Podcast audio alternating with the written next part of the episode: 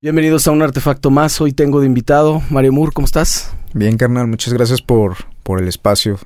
La verdad es que está hoy, estamos, ¿no? Lalo y yo, de cierta manera, muy agradecidos por venir a mis tierras a promocionar este sencillo que apenas va, va este, agarrando vuelo, ¿no? Lo acabamos de lanzar el viernes y pues bueno, ahí va poco a poco, pero estamos muy, muy contentos de poder estar Sí, acá. un montón de cosas. Me acabo de enterar que vienes con tu banda y ahorita con Lalo y vamos a tener la oportunidad de charlar también con él.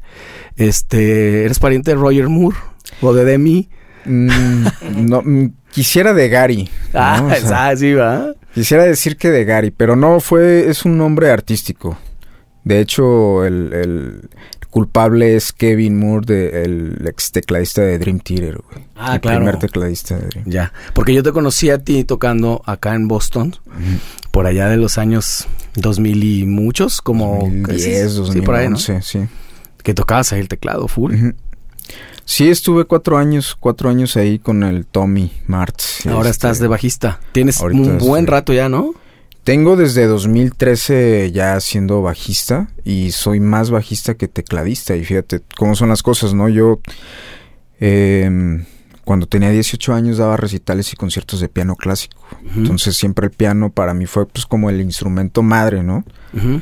Y en 2013 me hacen la invitación a ser parte de la nueva gira de Kalimba, de la banda.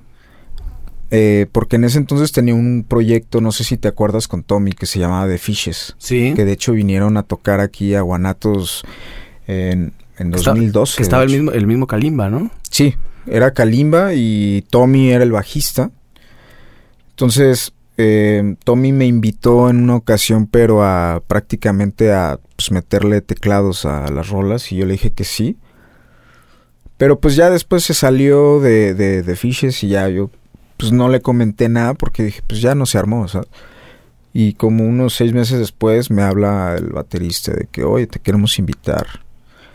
Con la premisa de que la banda de Fishes vamos a ser los mismos músicos para Kalimba en- como solista, Ajá. que va a lanzar nuevo disco. Se llamaba Cena para Desayunar. Órale. Entonces, eh, sí, está todo, todo, toda, toda madre, ¿no? Eh, pues pásamelo de la chingada, este, qué rolas o qué tengo que sacar o... eh, te voy a mandar, este, como 10 rolas de, de, ya sabes, tocando fondo y no me quiero enamorar, ¿no? Las, las Los éxitos de los él. éxitos de, de- de este vato. Entonces me pasó y empecé a sacar las rolas en, en los teclados. Pasó el tiempo y no veía pues respuesta, ¿no? Y ya sabes que muchas cosas en este medio no pueden concretarse o no se llegan a concretar. Y me habla un día el manager y ya me dice, oye, pues para que veas que esto va en serio, si nos interesaría que, que formaras parte de la nueva banda de Kalimba, este, pues qué onda, ¿no? O sea, nada más dos condiciones. Una es que te, eh, que te vengas a vivir a Ciudad de México. No sé si tengas problemas con eso porque, pues, te queremos a la mano, ¿no? O sea, cualquier cosa, pues, para que grabes y bla, bla, bla. Sí. Y yo, no, pues me, me lanzo, o sea, ¿No habías tenido experiencia antes en Ciudad de México? De, no, de, hecho vi- no, de- no conocía. Ah, no conocías. conocía siquiera. Te fuiste así con el sombrero y todo de la caja de, de huevo con- Guadalupe y la con, con las botas piteadas y este el fajo piteado y las Sí. espuelas, güey.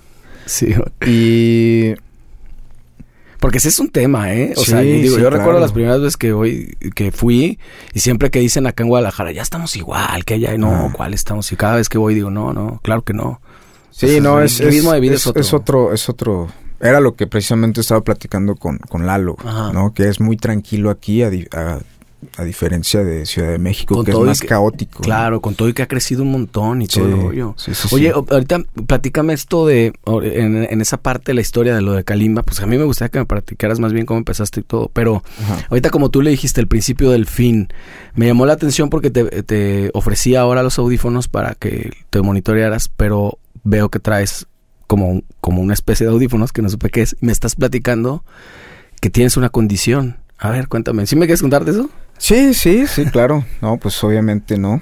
Eh, yo has- hasta hace un par de años, yo estaba viviendo mi vida normal, ¿no? Todo estaba cool. y de repente empecé a, a no- a notar que tenía tinnitus. No, el, el silbidito, Eh, este sí, zumbidos o acúfenos que le llaman, ¿no? Ajá. ruidos. Sí. Em, pues bueno, ya sabes, ¿no? Nos dedicamos a la música y de alguna manera siempre hay, te encuentras con músicos que tienen tinnitus a causa de estar expuestos a grandes decibeles, etcétera, etcétera. Entonces, eh, fui con cuatro médicos, ¿no? Para ver diferentes opciones. Y la mayoría concordaron en que tengo una condición que se llama otosclerosis.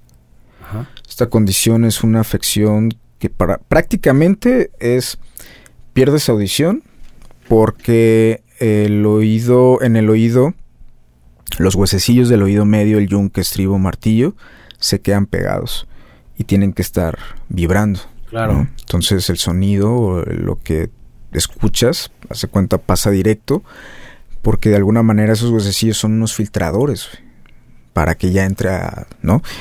Eh, entonces los míos no hacen su función natural y eh, esto se presenta a la edad adulta, pero es congénita. O sea, prácticamente así nací, pero se me presentó hasta ahorita y es una enfermedad degenerativa. O sea, avanza. Sí. Entonces, No eh, no te comentaba su- porque me operé el oído derecho. Me pusieron unos implantes de titanio, o sea, me quitaron los- los huesillos y me pusieron unos implantes. Ay, güey. Y o sea, este, sí, eso es- no, es- ya, ya Iron Man, carnal. No, Ya, sí, eso pero, ya- pero, es decir, no es cualquier cosa. Sí, no, fue una, es una operación, mi, mi- una microoperación. Sí. O sea, porque todo fue por, por adentro del canal, ¿no? O sea, nada fue por, por afuera. O sea, donde algo salga mal, te quedas de sordo. hecho, de hecho, fíjate que cuando estaba, me estaban operando, eh, estuve consciente todo el tiempo, ¿no? Tenía anestesia, este, Local. Entonces estaba consciente porque el doctor me dijo, necesito, te voy a estar preguntando y necesito que me estés respondiendo, entonces no te vas a dormir completamente, vas a estar consciente, bla, bla, bla, total. Pues cuando me estaba operando, eh, dice que me estaba moviendo mucho, porque escuchaba, no sé qué, qué estaba eh, haciendo, escuchaba ruido blanco. Órale. Entonces Pero de repente, ¿de eso lo, Sí. eso lo recuerdas tú? Sí, sí, claro, lo recuerdo perfectamente. Entonces no sé qué estaba moviendo y, y eso hacía que yo, pues, me sacara, güey, ¿no? O sea, porque sí era algo... Qué cabrón, ¿no? Parece como cabrón, si fueran sí, los sí, pinches cables ahí, como Exacto. si estuviera. Entonces de repente me decía, ¿me escuchas? Y yo, no. Y ya después, Luego sa- nada. ¿sabe qué hacía? Y, ¿Escuchas? Y yo, sí. Ah, ok. Ya casi terminamos. Y ya de repente, te- o sea, terminó la operación, dura una hora. Literal se aventó como una hora. Y este, ya pues sí es- empecé a escuchar más, ¿no? De lo que ya, de lo que escuchaba antes. Lo curioso fue cuando una semana después de que regresé para que me revisara el, el doctor me dice, yo creo que salió bien la operación, no te veo chueco. Y yo, ¿cómo? Me dice, sí, es que pasan unas, hay unas membranas de los nervios de la, de, de la cara y del gusto.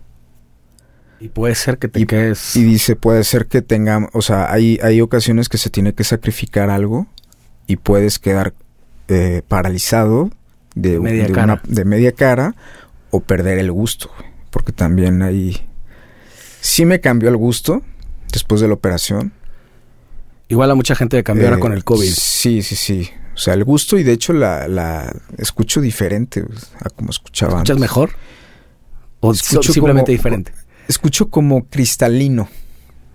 Como si lo hubieras pasado ahí por un, por un plugin raro. Exacto, o sea, es, es, Colorea. es extraño. De hecho, precisamente con Lalo le digo, tú eres mis oídos, ya más en, en concreto, Confías. Porque yo no escucho como escuchaba antes, escucho diferente, entonces a lo mejor algunas frecuencias las voy a perder, Sí. ¿no? O las voy a escuchar de, de- de otra manera, entonces ya, si tú me dices que el máster suena bien, con eso. Pues lo bueno que te tienes gusta. con quien confi que en Sí, confiar sí, así. claro, claro, Oye, total. cuéntame, y entonces ahorita lo que sigue es, recuperación. Eventualmente vas a dejar de, de utilizar est- eh, eh, protecciones. No, o sea, eh, los voy a tener más bien que estar cada 10 años, este... Como renovando. cambiando. ¿En serio? Sí, duran 10 años. Pero bueno, la tecnología, ya sabes, está avanzando, entonces quién sabe primero si lleguemos a 10 años.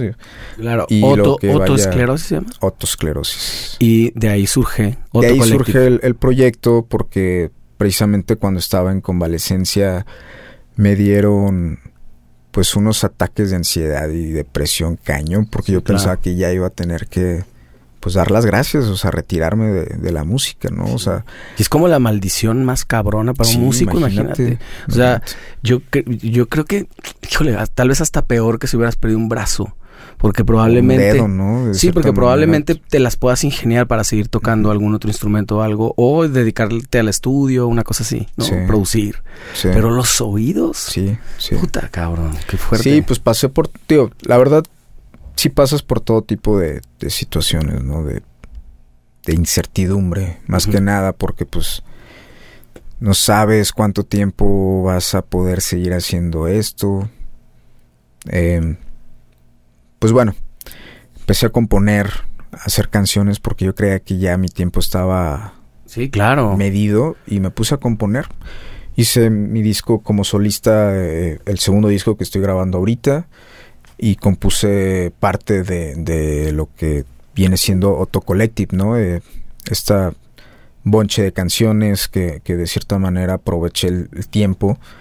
También con Rubé Gómez, un buen amigo de Suite 21, eh, trabajé con él en pandemia y hicimos música electrónica, ¿no? De cierta manera trataba de ocuparme en otras cosas antes de ya dar las gracias, ¿no? Entonces fue terapéutico, o sea, fue de una manera terapéutica y aparte, pues bueno, las canciones precisamente hablan de forma personal lo que yo estaba pasando o lidiando por los procesos precisamente de esto, de esta condición, ¿no? O sea, pero eso es lo de lo de tu, quiero entender, lo de tu proyecto solista o lo de Auto Collective. Otto Collective.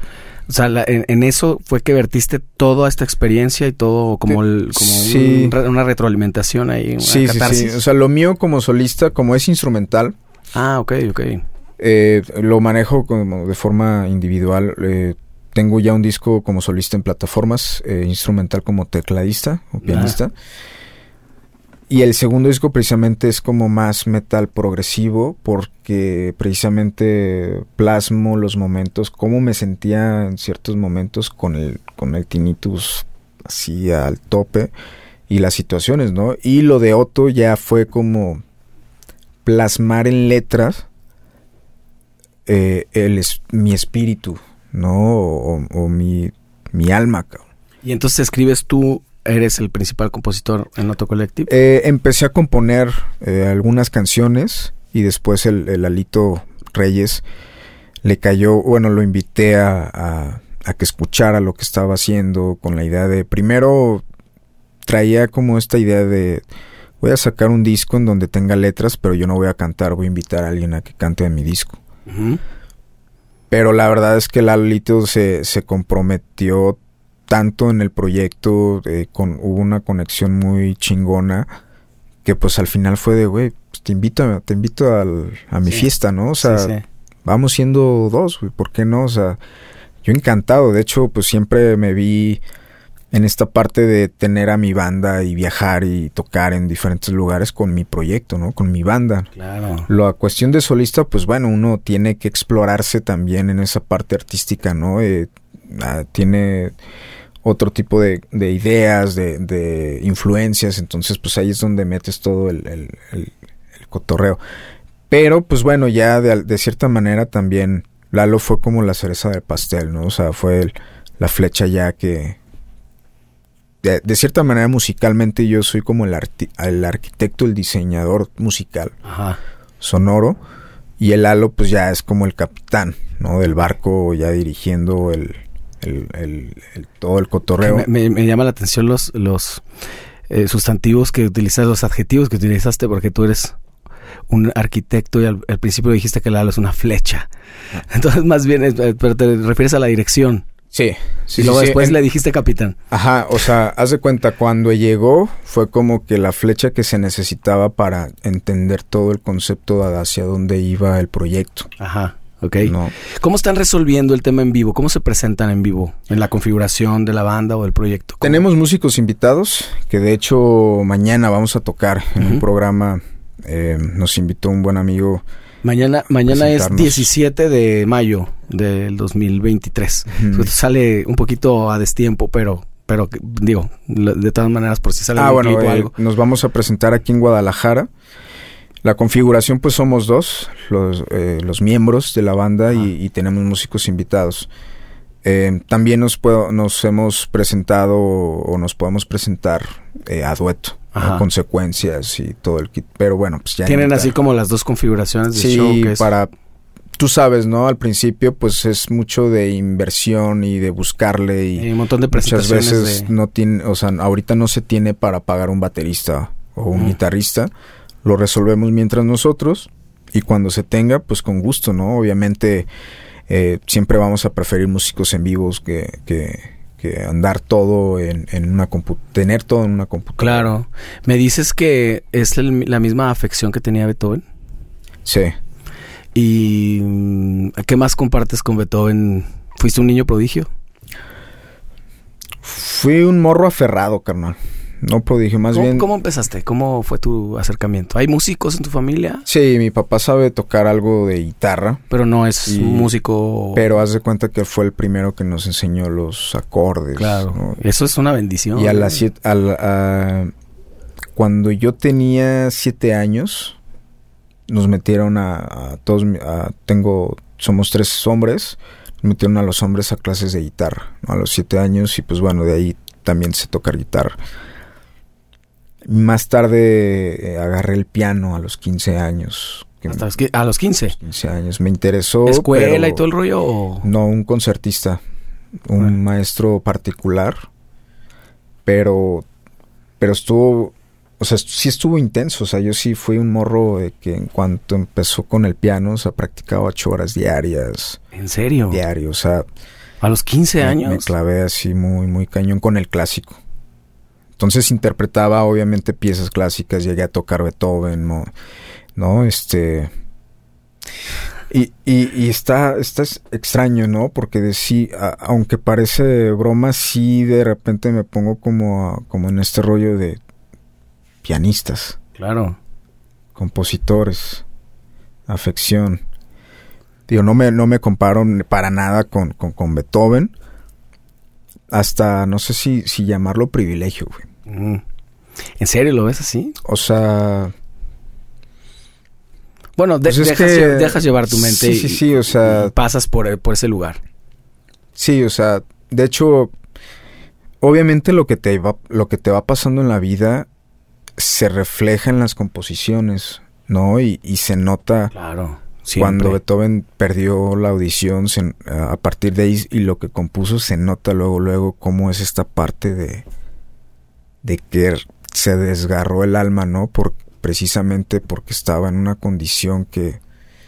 No, no me, no me imagino en ese entonces. Si yo lo, yo lo viví, pues, o sea, sí, sí lo entiendo, pero por otra parte, pues bueno, había esta opción de... Existe una operación para recuperar audición. Claro. No te quita la enfermedad porque la enfermedad es degenerativa. Continúa. Pero te mejora la calidad de vida. Claro. Que lo que recuperes, el porcentaje que recuperes ya es ganancia, hermano. Sí, sí. Ya es ganancia. Y es, es, uno de los sentidos, tal vez la vista también, quedamos como muy por, por sentado. Y sobre todo los músicos que la mayoría no nos cuidamos nada. Sí.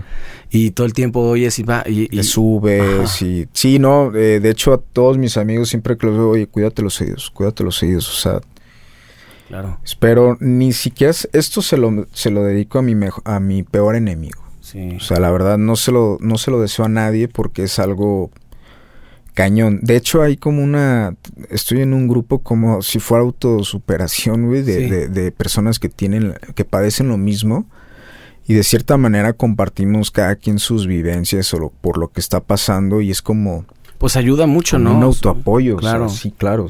Qué chido. Entonces, pues bueno, Autocollective surge de ahí. Las canciones precisamente hablan de, de este, este proceso de esta sustancia, ¿no? De, de, dejar que la gente conecte con, pues con algo que a lo mejor está pasando y de alguna manera le pueda ayudar, le pueda dar esperanzas, ¿no? Está bien chido. Eh, Lalo y yo desde que empezamos a juntarnos a, a checar las canciones siempre tuvimos claro que queríamos letras conscientes, que tengan algo, que tengan una sustancia, que, que provoquen algo, ¿no? O sea, viendo ahorita pues la, la situación en la industria que ya ahorita líricamente es muy pobre todo, ¿no? O sea, la mayoría. Fíjate, la gran acabo de grabar un episodio hace rato en la mañana y estábamos hablando de eso. Yo lo he dicho desde hace tiempo y es muy curioso que me lo estés como confirmando. ¿Alguna de esas dos es tuya? No sé si la de aquí abajo o esa, no, no, sé cuál es la. Ah, ¿me la, pasas? Gracias. Es que se quedó medio ahí abandonadilla. Sí. Este, sí. Perdón. Eh, es muy curioso que, que yo, yo pienso lo mismo. O sea, creo que existe una especie de pereza a veces en, la, en, en, el área o en el departamento de las letras, en el sentido de que, a, tal vez estés de acuerdo, no lo sé, la música tiene un, es un arma de doble filo. Tocas uh -huh. bien, hay una melodía bonita, listo. Uh -huh. Puedes decir cual, casi cualquier cosa y va a funcionar. Uh -huh. Y tiene esta cosa bonita, pues, ¿no? Pero difícilmente los, los artistas o los autores se regresan a revisar lo que hicieron. Se, se utiliza mucho las novelas que hacen muchísimas revisiones o en los cuentos o en cualquier Claro. cosa de literatura. Pero las canciones yo no lo veo tanto así, que la gente se Algo casi como, como que lo que salga, lo ¿no? que Y ahí está. Y un poco Y romantizan que- que- eso. Que de- medio rime. Que medio rime y ya... Y, y ves muchas cosas en la, lo que decías ahorita. Por eso es que me disparaste esta idea, porque en la industria o en el mainstream o en esta cosa, ves canciones muy exitosas que no dicen mucho. Y a veces te quedas como, híjole, sí podría ser pop, sí todo, toda la vestimenta que trae está bien, pero ¿por qué no pudiste haber dicho algo más o tal vez decirlo mejor? Porque acuérdate que como compositor lo que buscamos siempre es que la historia sea entendida de una manera más eficiente y a veces con, con no haber elegido la palabra adecuada o la serie de palabras adecuadas, no llega el mensaje con tanta facilidad y es lo que, lo que menos queremos. Pero comparto contigo eso y yo no sé, he estado buscando la palabra si, si es pereza o, o qué es. Pobreza. Sí, pero a veces voluntaria.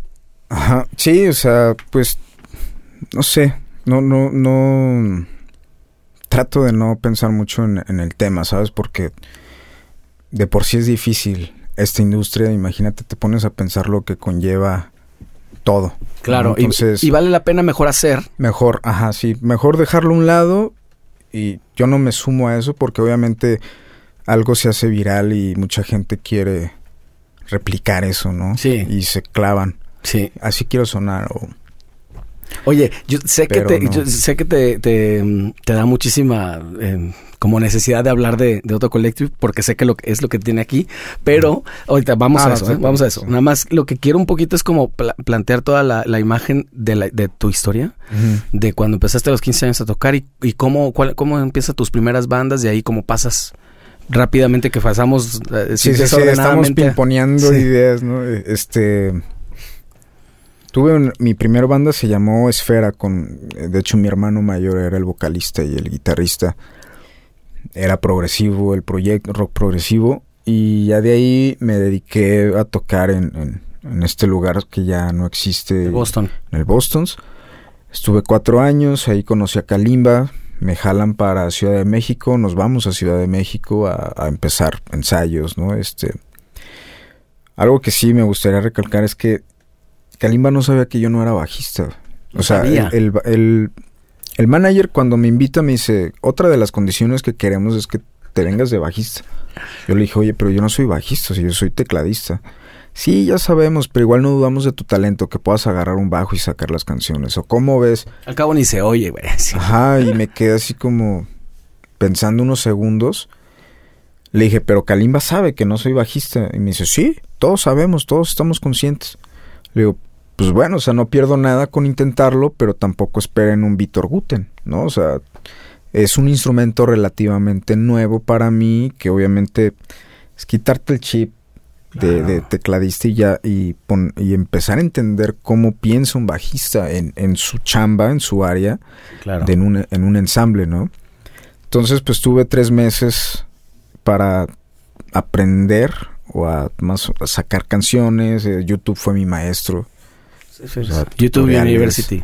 Lo mejor. Tocaba diario, practicaba diario. Entonces, ¿Y re- re- replicaste esta clavadez que habías tenido a los 15 años o no, tanto así? No tanto, pero sí fue, sí me clavé. o sea, principio. tiendes a ser Sí. disciplinado contigo. Sí, si agarro un instrumento, sí lo trato como de, de entender, pues, pero clavado a practicarlo, estar sacando rolas, tocando. Entonces, pues ya me fui a Ciudad de México. Allá en Ciudad de México, este, empiezo a tocar con Kalimba de, de tour.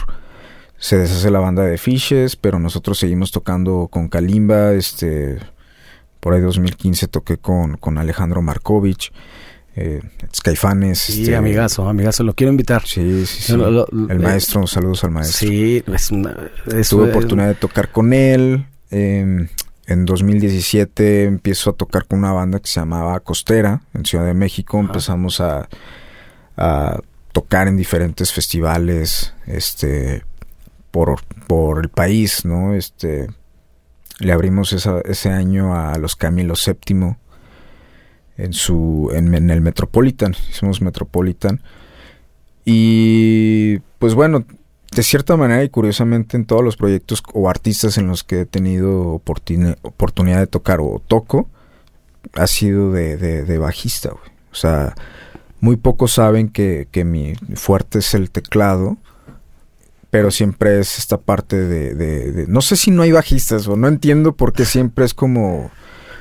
Como de, de que me recomiendan pues porque no conocen a alguien más o... Eh, sí, ha- sí he escuchado varias veces o varios comentarios que dicen que, que en Ciudad de México casi no hay bajistas, entonces se me hace como raro. Pero bueno, eh, sí, eh, por eso hice lo mío como solista para de alguna manera no dejar mi parte como pianista o como tecladista, ¿no? Y, y sacar música en esa área o pensando desde, desde esa, desde esa este, esquina, ¿no? Digamos, por así decirlo. Pero sí, con, con los artistas es bajista. Siempre ha sido bajista. El año pasado tuve oportunidad de tocar con Cristian Castro. Este. Algunas fechas fuimos a una gira en, en- Por ahí como bajista también. como bajista. Y me recomendó un amigo que es staff de Juanes. Con el, el tecladista de, de Juanes es el director musical de Castro. Órale. Entonces, pues ya toqué, tocamos ahí. Este, ahorita actualmente estoy con los Camilo. Ujú. Con Ahí estás como ti- tipo también músico de apoyo. como no eres- músico no de eres- sesión. No eres parte de la banda. No, no, soy músico de sesión en vivo.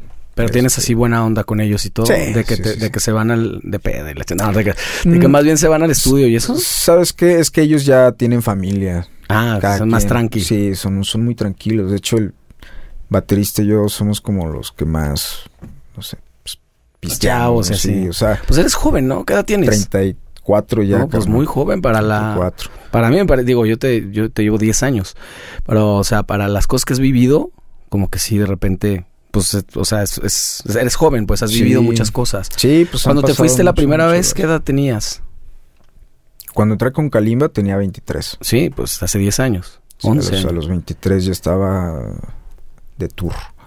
Pues sí, es muy chavo. Sí. Muy chavo. Pero no, no aproveché, ya sabes, como esta parte, o más bien no, no fue como que el rockstar o te desenfrene, ¿sabes? O sea, No, pues qué bueno. eh, Qué sí, fue bueno como, que te saltaste como, esa parte porque como, pues estar como en el rollo pues de cumplir te, con con- la te concentraste.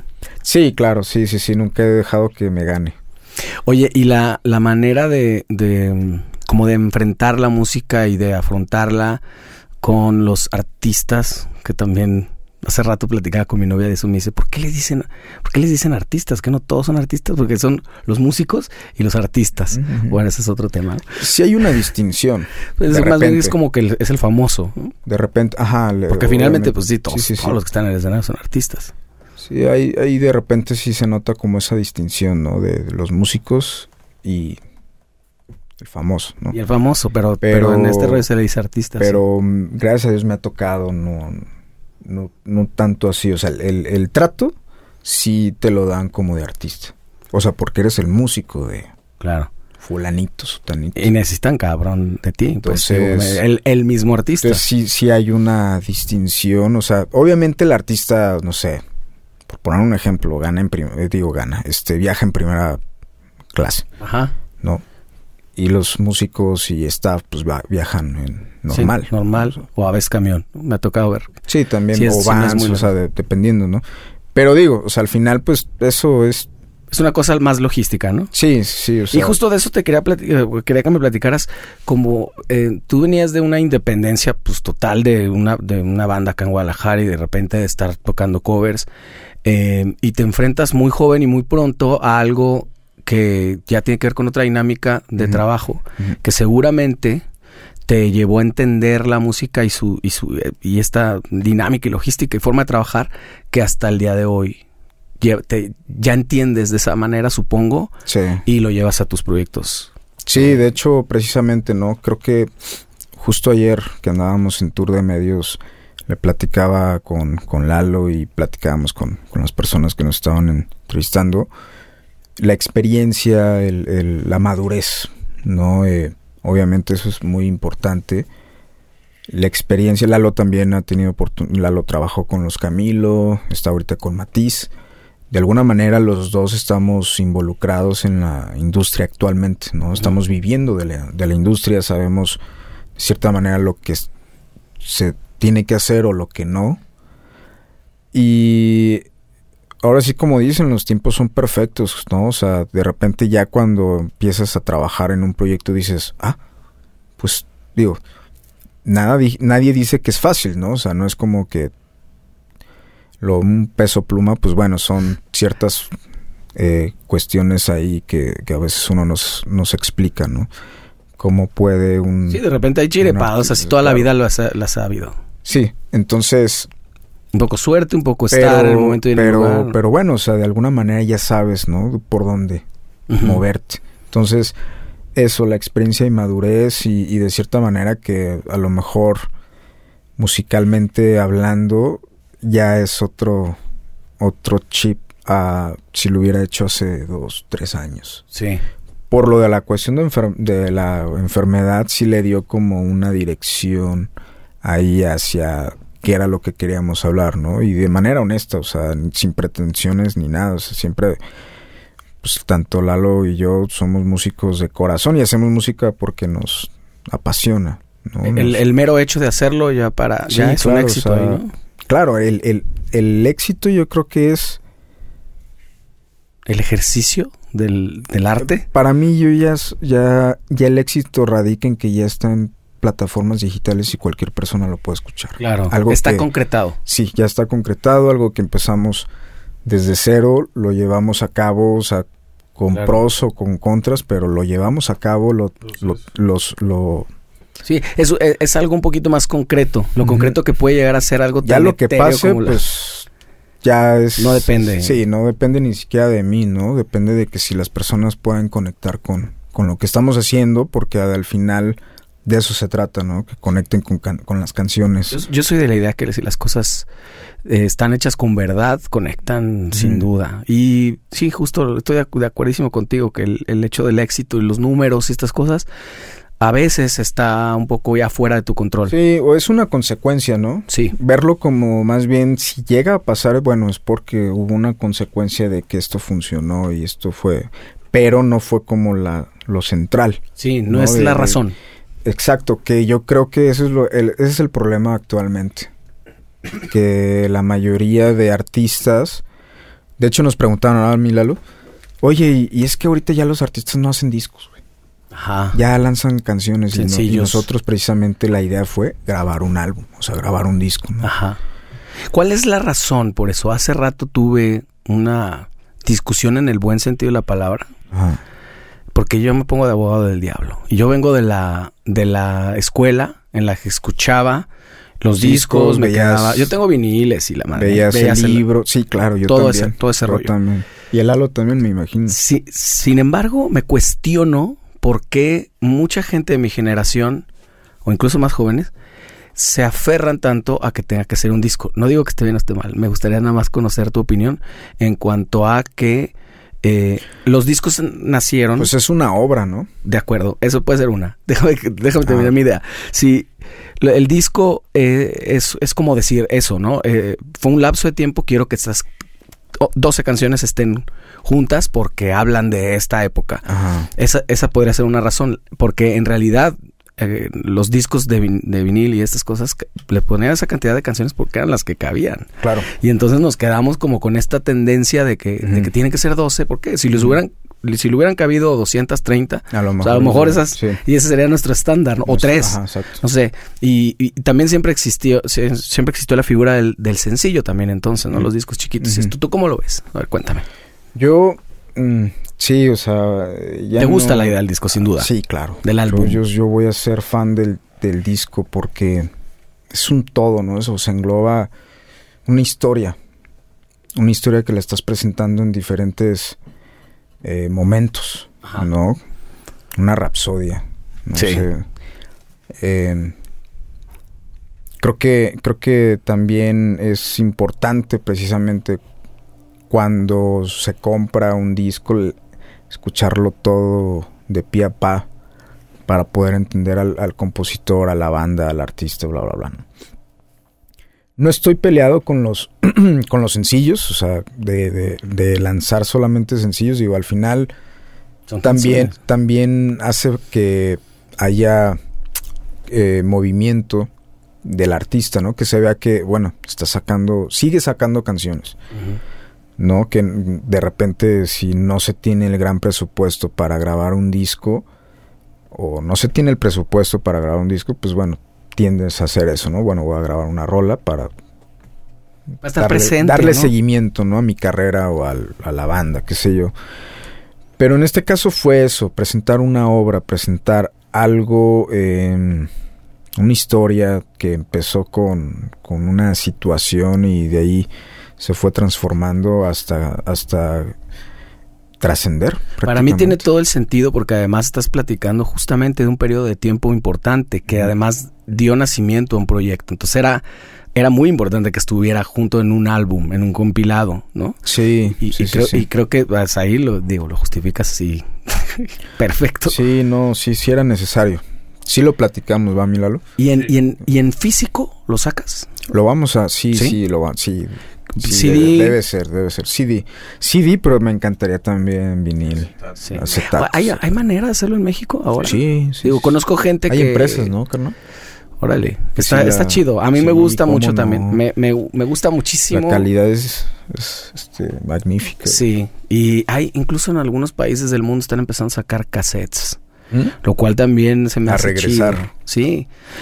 Digo, hay generaciones. Yo tengo un hijo de 12 años y otro de 8 y los puse a los dos a que pusieran un cassette y no podían. o sea, no, no entendían al asunto. curioso. Y desafortunadamente era un cassette muy viejo y cuando lo pusieron sonaba muy mal y, fue como... Sí, pues, me una cara así como... Güey, esto ya... No, no, no, es que está muy... Ajá, sí, sí, sí, sí, Pero sí había cassettes muy chidos. Pero, está, pero está, fíjate que ya nosotros ya somos como de esas generaciones, ¿no? de que ya están que nos tocó todavía. Sí. ¿no? O sea, nos tocó todavía ese tipo de cosas, los cassettes, los CDs. Este eh, eh, es que ha sido una brutalidad lo que ha crecido de 10 años para acá, porque por ejemplo, yo te llevo 10 años a ti y nuestra generación no es tan distinta. Nos tocó lo más o menos lo mismo en cuanto a esa tecnología a ya la generación de mis hijos, donde sí es brutal. Sí, no, ya, es otro mundo, ¿no? Para ellos. Inclusive ya ellos crecen con la tecnología. Nosotros crecimos aprendiendo cómo chingado, ¿no? prendes un celular, ellos ya lo saben hacer, ¿no? Desde el principio que agarran un aparato porque ya vienen con eso. Sí, crecieron con una pantalla. Ya vienen con este trip muy diferente, ¿no? Que también es interesante observar. Por ejemplo, tengo sobrinos y, y como que los observo y pues ya traen otro... Sí, si estás pensando también de repente llegarle a generaciones nuevas, pues tienes que como saber un poco que, que, ellos piensan de esa forma. Claro. Pero mira, nosotros, o al menos yo musicalmente no... Pienso que también el proyecto o las canciones son a destiempo. Sí, son atemporales, claro. Atemporales y pues le puede gustar a una persona grande o le puede gustar a una persona eh, adolescente, ¿no? Sí, O sea, en, en- en cuanto a las canciones, obviamente yo comparto eso, obviamente. Me, me refiero más un poco a lo, a lo tecnológico, porque, Ajá. por ejemplo, ahorita que hablabas de que los discos a veces pues nos tocó escuchar Pink Floyd, todas estas cosas que eran, que lo tenías que oír completo porque incluso las canciones se pegaban, Sí, ¿no? Había canciones sí, que eran muy cortas. Pero ahora simplemente no entiendo cómo no lo han solucionado. Spotify hay un corte siempre después de, de cada track, entonces no, virtualmente no puedes escucharlo como estaba concebido. ya, Entonces, órale. como que a veces eh, habría que pensar, yo no sé si ya tienes que sacar un track para que lo escuchen a fuerza Ajá. todo, ¿no? Y es difícil que la gente, Sí. yo no sé si las nuevas generaciones oigan Fíjate un que disco. yo, que yo estoy así, ahorita que estamos comentando esto, a este rollo de que ya la gente se está acostumbrando a los clips de poco tiempo, a las canciones de dos minutos. Sí.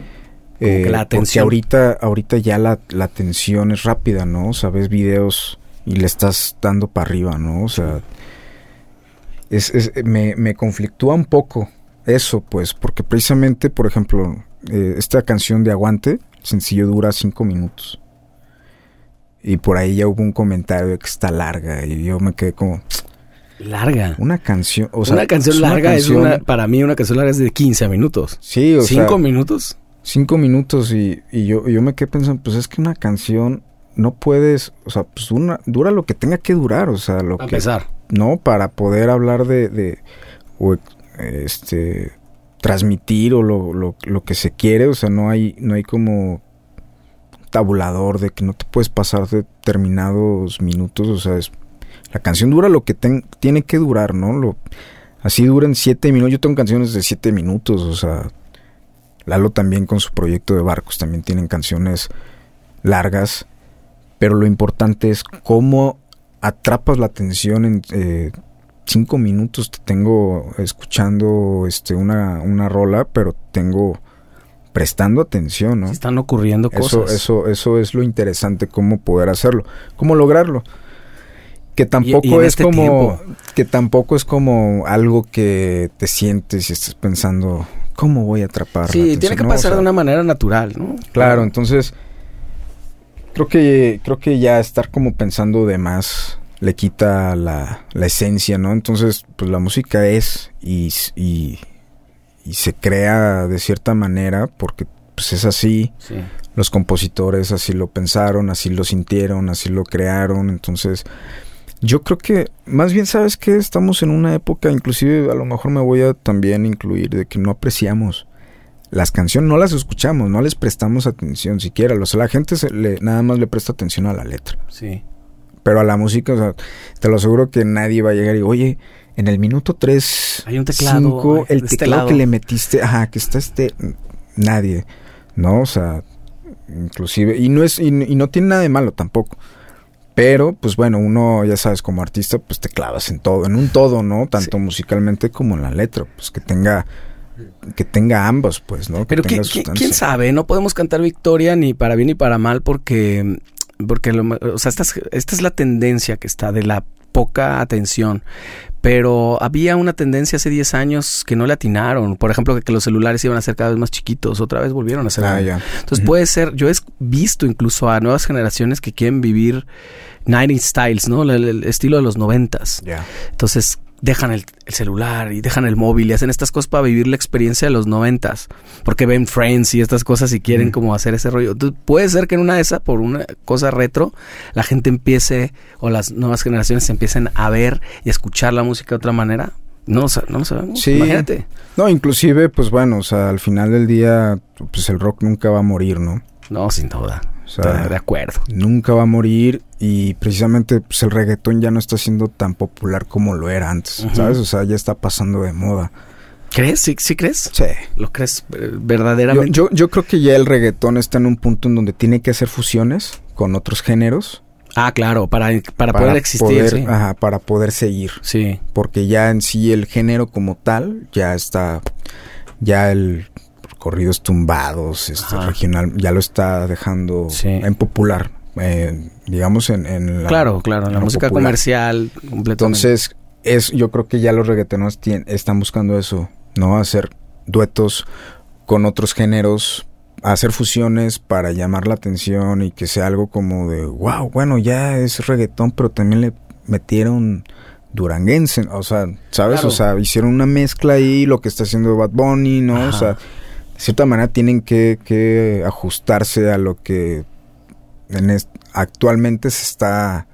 Oye, para, para, para ti, Mario Moore, o para, obviamente, tu parte de, de, de Auto Collecti- Collective, eh, ¿te preocupa eso? ¿Te preocupa qué ritmo voy a usar ahora? No. O de, de alguna manera la canción tiene que vivir y tiene que pasar lo que tenga Ni que siquiera pasar. me pongo le pongo atención, yo no sabía quién era Peso Pluma, o sea, hasta que... ¿No te pasó igual que a mí que supiste por sus haters? O sea, yo de tanta Sí, gente que sí, lo odia, sí, lo conocí por eso.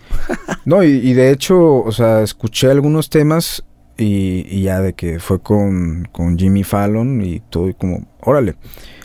Alguien, y, y en cuanto vi eso, dije, alguien le metió un buen de dinero. O sea, Claro. Sí, así- sí. algo así no puede, no puede pasar. O sea, alguien que al final, pues eso es también esa parte, ¿no? De la, la otra moneda del, del arte, Ajá. ¿no? De, de la música, que al final del día también Depende de eso mucho. Depende de, de eso mucho, o sea, lamentablemente. Pero digo, o sea, es un proceso que yo no, yo no le presto atención. O sea, yo no presto atención qué proyectos están sonando ahorita, porque no me interesa sonar a eso. Ni tendencias, ni ese tipo de cosas. No, no, o sea, todo es, pues vamos a componer lo que traigamos, o sea, lo que ahorita tú sientas, yo sienta, y musicalmente hablando lo hacemos lo que nos guste tocar y para hacerlo divertido en vivo. O sea, el primer o sea, tabulador, y estoy de acuerdo con eso también, tienes que ser tú mismo o Sí, tu misma sí, banda, ¿no? Sí, si a ti te gusta, digo, si tú conectas con lo que tú estás haciendo, Vas bien. gente va, va a conectar con eso. Sí, ¿no? porque, Entonces, exacto, porque tiene verdad. ¿no? Exacto, es algo honesto, algo sin, sin, sin pretensiones, te digo, sin necesidad de andar pensando en que voy a meter esta canción en la radio. O sea, si alguien la toca, chingón. Si no pasa, pasa nada. Pero voy a hacer algo que yo, que yo a mí me gusta o me gustaría tocar, ¿sabes? Porque, Claro. porque sí, o sea, hay mucho de eso, pienso actualmente. Que de repente quieren sonar a, a lo que está sonando Sí, ahorita y... Y es el error, es el error de, lo- de los artistas, creo. Porque al final del día es un lenguaje, ¿no? O sea, es... ¿Tú qué quieres decir? ¿Qué tienes para decir al mundo? ¿No? ¿Qué tienes para compartir? Y esa es tu, tu bandera. Sí. ¿no? Y si no tienes eso, o sea, no tienes algo que decir o no tienes algo que, que te represente, algo que quieres hablar, que llevarle al mundo, de, llámese cualquier tema, o sea, no, no, no importa. Sí, una historia o algo que tú Ajá, quieras un- contar. algo, algo, algo que tenga una esencia, pues para empezar, o sea, pues, por eso los, hay proyectos de los famosos One Hit Wonders, Sí. que nada más pegan con una rola y se desaparecen porque pues nada más buscaron eso y... Pasó todo el tiempo, ¿eh? Yo Ujú. te digo que soy de, de una generación adelante de la tuya, este, siempre. Eh, yo siempre escuchaba a mis contemporáneos decir, "Mm, pues ya vamos a hacer algo para pegar. Y yo, ¿y qué es eso? ¿Por qué hablan de algo como si fuera tan sencillo como, claro, hago eso y listo? O sea, yo te aseguro que ahorita tú y yo nos ponemos a hacer un proyecto como Peso Pluma y probablemente no tenga éxito. Porque una, no entendemos Ajá. como de lo que hablan y probablemente nos va a salir muy falso. Y dos, ya hay uno. O sea, es, es- Claro. es difícil. Van, van teniendo cada vez menos éxito estos que van copiando las cosas. Sí, ¿Estás de acuerdo con claro. eso? Sí, y, y, y de repente pasa esta, este, esta fiebre del rockero que, queriendo ser hater, ¿no? De todos los géneros. Creo que como músico, como compositor, como, o sea, sin, sin pensar en, en, en si soy rockero, tú popero, tú reggaetonero, te voy a menospreciar, o sea, no, no va por ahí tampoco. Pero hay que saber cómo distinguir, ¿no? O sea, por ejemplo, yo creo que la, la música de peso pluma, pues tiene su chiste, ¿no? O sea, Sí, si, qui- si, si le quitas la voz, sí. pensando en, no nos clavemos en el vocalista, o sea, la música, eh, escucharla, o sea, sí es, hacen cosas que...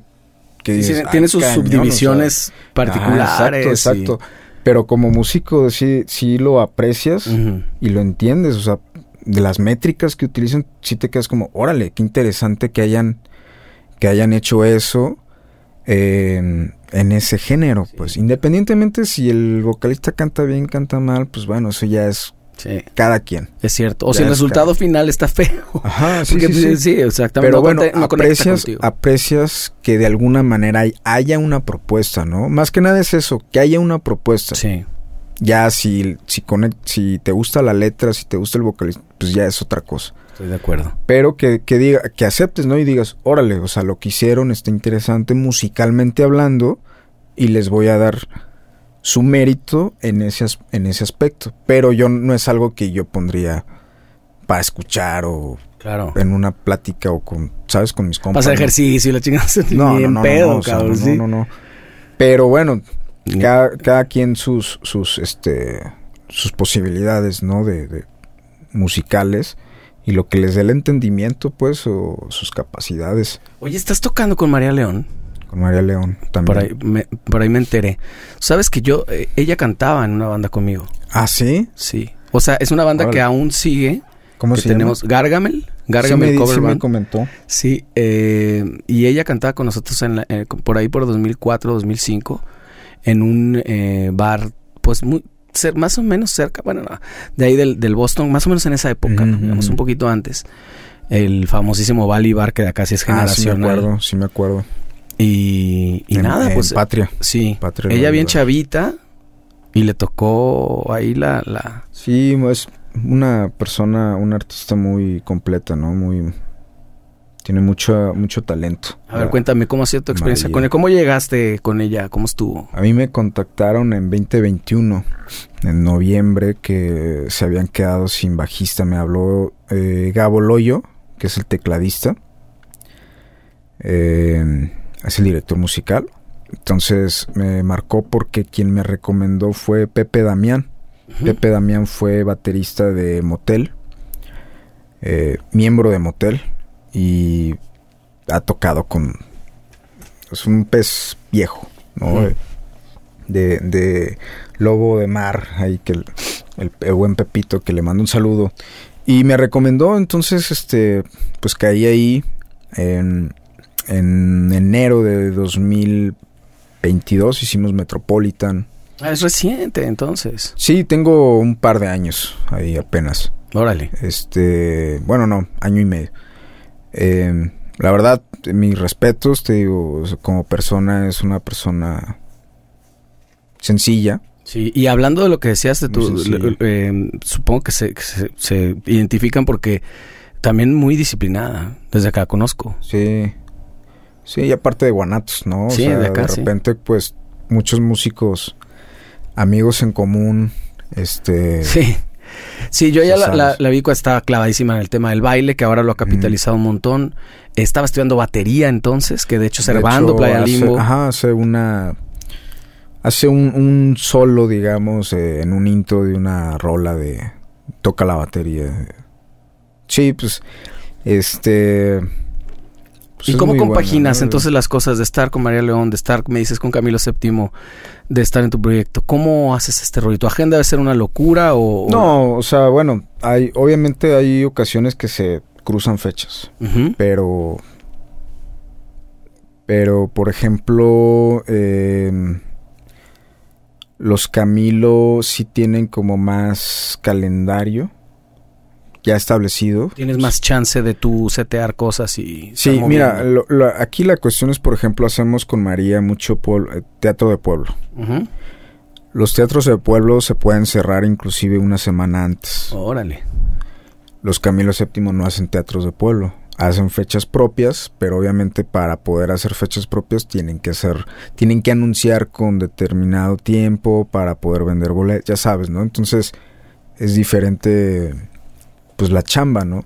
Sí Ajá. pasa que se, que se cruce y pues con María puedo mandar suplente. Ah, mira qué bien. Ajá, puedo, esa mandar, chance. puedo mandar a alguien que me supla, pero sí Camilo se maneja como banda, por ejemplo. O sea, de los mismos integrantes, las mismas personas tocan en todos los... Y una vez que tienes eso, buscas eh, o tra- tratas como de compaginar la agenda con... O sea, tu visita ahora a Guadalajara, Es tienes a dos cosas, ¿no? O eh, tres, no sé. Ve- Vengo a lo de Auto Collective, a promocionar el sencillo, a dar a conocer el proyecto que tenemos eh, pues prácticamente poco tiempo. de, de, habernos juntado, pero bueno, ya estamos este avanzando en el disco, ¿no? Que al final pues vamos a lanzar un disco y este es el primer tema, ¿no? Vine a Guadalajara precisamente a promocionar el proyecto y pues a tocar. ¿A tu tierra? ¿Eres profeta en tu tierra? Sí. ¿O te tuviste que ir? Me tuve que ir. y, y, voy a decir algo curioso que le estaba platicando a Lalo que a mí me pasaba. De repente, sí es triste, de cierta manera, que pues uno es de aquí, ¿sabes? Toda la vida he estado aquí. Y de cierta manera es muy complicado que te volteen a ver. Pero cuando ya llegas o te paras y dices soy bajista de fulanito, sutanito, ya cambia, ¿no? Creo que es, es un poco lamentable de repente que haya este tipo de, de cuestiones, ¿no? En vez de, eres de aquí, ah, y ahí fue cuando, ah, eres bajista de fulanito, eres tapatío. Ah, sí. Eres de nosotros, estás triunfando. Claro, qué orgullo. qué orgullo. ¿Sabes? Entonces es como, siempre he estado aquí, o sea, yo empecé a, o sea, no toqué, eh, o sea, tengo ya rato tocando, empecé en Guadalajara, picando piedra, no se abrieron las puertas porque, pues era de, oye, quiero mostrarte mi proyecto, quiero que me escuches, una oportunidad, bla, bla, bla. Nunca hubo eso y después regresas y es como, fulanito tal, este... Eh, quiere entrevistarte porque tocas con Kalima. Claro. Y a lo mejor, y muchas veces también lo que quieren saber es del artista, ¿no? Bueno, del, del famoso. Siendo que, pues bueno, su vida privada es. Yo estoy, pues punto y aparte, ¿no? ¿Sí te pasó eso? ¿Te pasa? Que de repente me quieren como. Sí me pasaba. Ya no, ya no trabajo con él, pero sí me pasaba que me preguntaban mucho de lo que le pasó ah. hace unos años. Claro. Pero pues. O sea, yo ahí en ese tema y, tampoco el negro es como que quien sea le va a andar como platicando, ¿sabes? O sea, es muy hermético en ese rollo, muy respetuoso, pero pero sí me preguntan mucho mucho de eso, o me preguntan de él y oye, ¿cómo es? O sea, no está mal, ¿no? Pero de repente es como, oye, pues vine a Sí. A que pues, me conozcas. Es muy curioso porque pasa eso como en corto y un poquito más en, en, macro, ¿no? O sea, el tema, si te hubieses ido a Los Ángeles o a Londres, una cosa así, hubieras vivido eso mismo. En otro. Más, mucho más. Sí, en otro, en otro. Sí, sí, sí, sí. Pero bueno. Em, así es.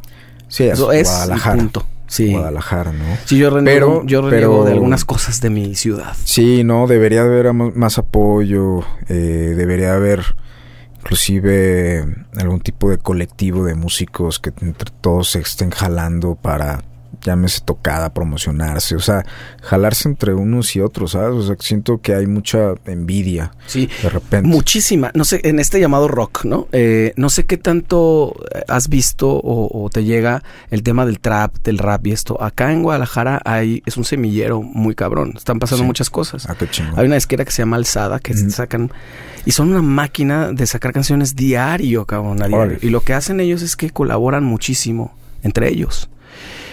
En el rock eso no se ve. No. En el rock con unas grandes comillas. Me refiero a la música que no es rap o que no es reggaetón, que ya qué chingados es rock, ¿no?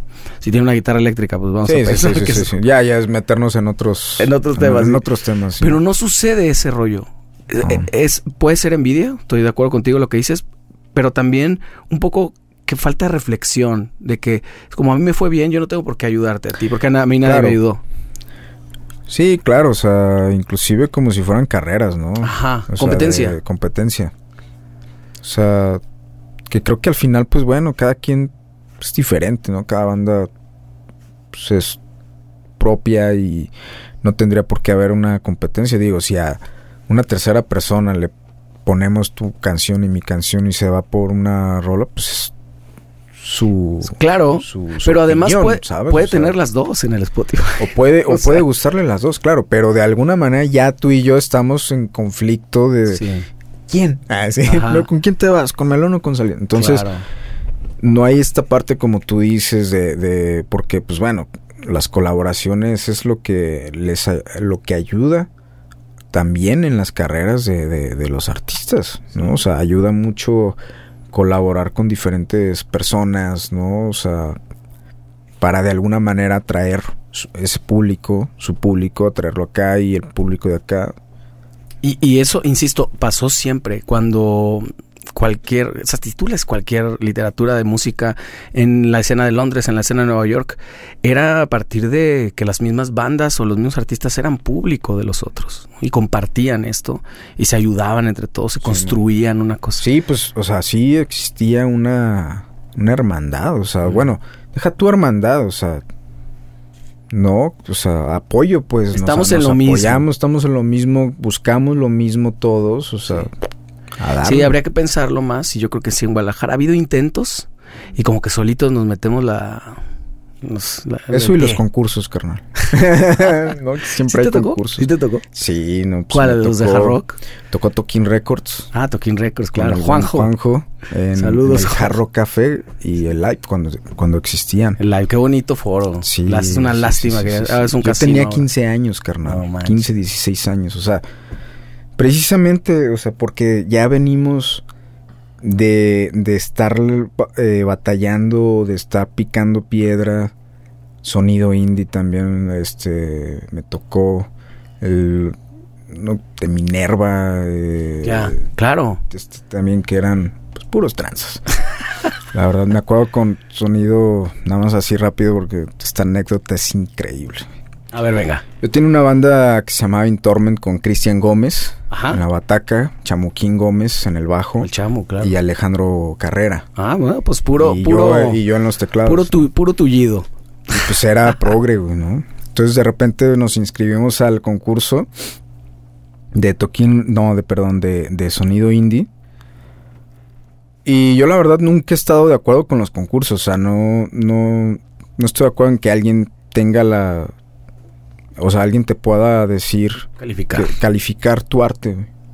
O sea, no estoy de acuerdo que, que, que, exista eso, pues, ¿no? Que alguien te diga sí o no, o no me gusta, o les falta, o... Pues eso es lo que yo estoy presentando, ¿sabes? O sea, pero bueno, lo que a mí me interesaba eh, era de que al inscribirte te grababan un live session. Entonces yo, yo quería hacer un live session con estos vatos, o sea, del proyecto. Claro. ¿No? Y, y, tener un video. Entonces, pues fue así de que, oye, ¿qué onda? ¿Qué onda? ¿Nos metemos? Sí, va. Nos inscribimos, grabamos el video. Llego con Pedro Féndez. Saludos, perro. Lo voy a invitar también. Ya me dijo que sí, pero no me dijo cuándo. Bueno, ese es otro tema. Este. Luego me, me, dejas, dice, un, luego me dejas hay, un recadito. Aquí hay, no, no recuerdo bien si me dijo que hay 250 boletos para que los vendas. Ay, cabrón. ¿Sabes qué hice, carnal? Ni siquiera les dije a los integrantes que teníamos que vender boletos. Dije, por, no tengo por qué vender boletos. O sea, no, los voy, no lo voy a hacer. Total, este, antes del, de la eliminatoria, de que ya era la segunda fase, me dice, oye, necesito que me, me, des el dinero que de los boletos que vendiste. Ah, sí, ahí te caigo. Fui y le di los 200, 250 boletos, carnal. No vendimos nada, güey. Cero. Perdóname. Eh, eh, eh, no, no te apures, este, no, pues ni modo, ni hablar. Ahí van a llegar al, si va gente, va a llegar al, al, al lugar. Total. Este, tocaba, fue en el Barra, bueno, cuando se llamaba Barra Americano. Sí, en Chapultepec. Ajá, tocamos. Y pues la gente se quedó, pues ya sabes la calidad de músicos, sí, esos sí. vatos. O Estaba sea, chingoncísimo. Yo era, yo, o sea, yo era como el morrillo que de, de repente estaba tocando con sus ídolos de la, de, de la adolescencia, porque yo veía a Chamuquín y a Cristian en Psycho, a. Carrera en Cruz de Hierro, ¿sabes? O sea, en este movimiento que sí existía un movimiento del progresivo en, sí. en, en Guanatos, en aquellos... Los estoy hablando de 2010, güey, ¿no? 2010 más o menos. Ah, ya. Bueno, total, este... Tocamos, la gente sí se quedó como que, ah, su madre, estos vatos. Los jueces literal dijeron, no, pues no, no, no podemos opinar de ustedes. To o sea, tocan perfecto, cabrón. O sea, ustedes, ¿qué les decimos? Y este, pues pasan, ¿no? Por parte de los jueces así de que no, pues sí, claro, pasan, pasan, pasan. Creo que ya era como a la final, güey. Y, y ya, pues así, este, nosotros estamos como medio confiados, ¿no? De decir, ah, nos fue chido, o sea, yo creo que todo bien. De repente, pues ya tocan todas las bandas, llega Pedro Féndez, agarra el micrófono y Intorment está descalificado porque no vendió boletos. No mames. ¿Y cómo lo tomó la gente? Pues se, todos se quedaron así como que, ¿cómo? güey? O sea, nada más porque no vendió boletos, no, no pasan a la siguiente ronda, siendo que tuvieron eh, por parte de los jueces, este, pues, o sea, no hicieron ningún comentario y nada y los... Y no, O sea, ni calificación les pusieron. Era como, güey, no, fue, claro. fue como, güey, pues obviamente les vamos a poner 10, ¿no? O sea, Ajá. porque, pero no les podemos criticar nada. Porque todos tocan muy chidos, o sea, todos tocan muy cabrón.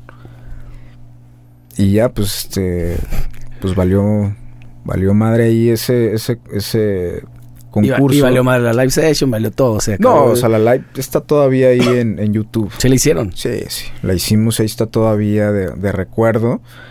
Pero sí es eso, eso, pues de Guadalajara tiene eso, pues de concursos, pero tienes que vender tantos boletos y tienes que asegurar cierta gente. Hubo un personajito muy conocido acá que, se- que a ti seguramente no te tocó, que hacía un, un evento que se llama Rocali.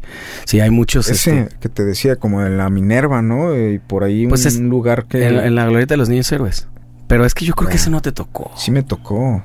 Ah, tienes razón, lo hizo después, es sí me cierto. tocó. es cierto. También fui, también fui. Sí, Alba- eh, Omar Macías, iba a decir Omar. hablar Macías, me va a matar. Omar Macías. Sí. Eso es un personaje muy, muy odiado acá en Sí, Guadalajara. no, pues todos, yo creo.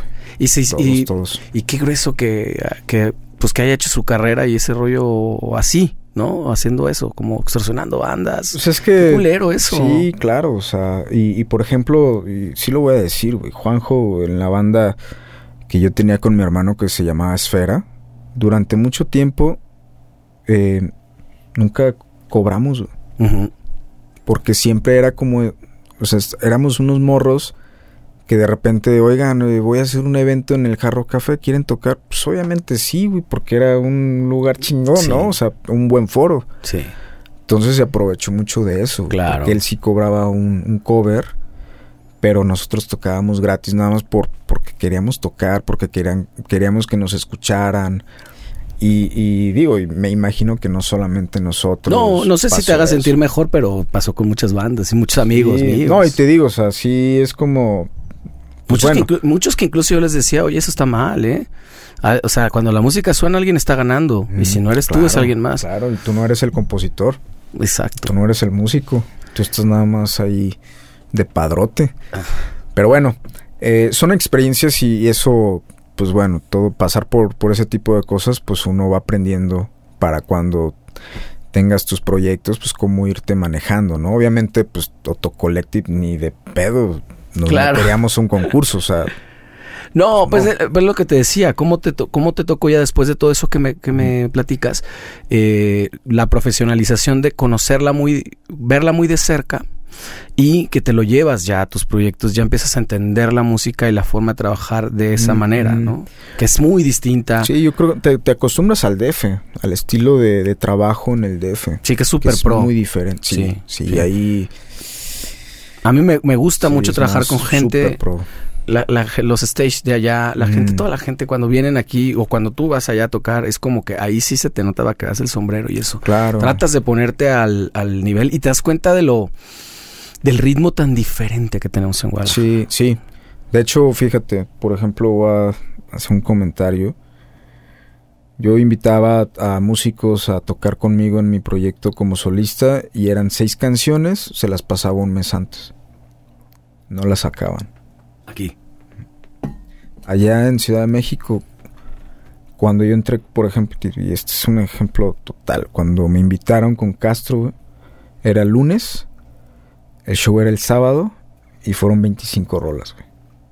¿Puedes o no puedes? Cuatro días tuve que darle, pues meterle galleta para traer el show, porque era nos vemos en la prueba de sonido, ni siquiera era nos vemos en el ensayo. Claro.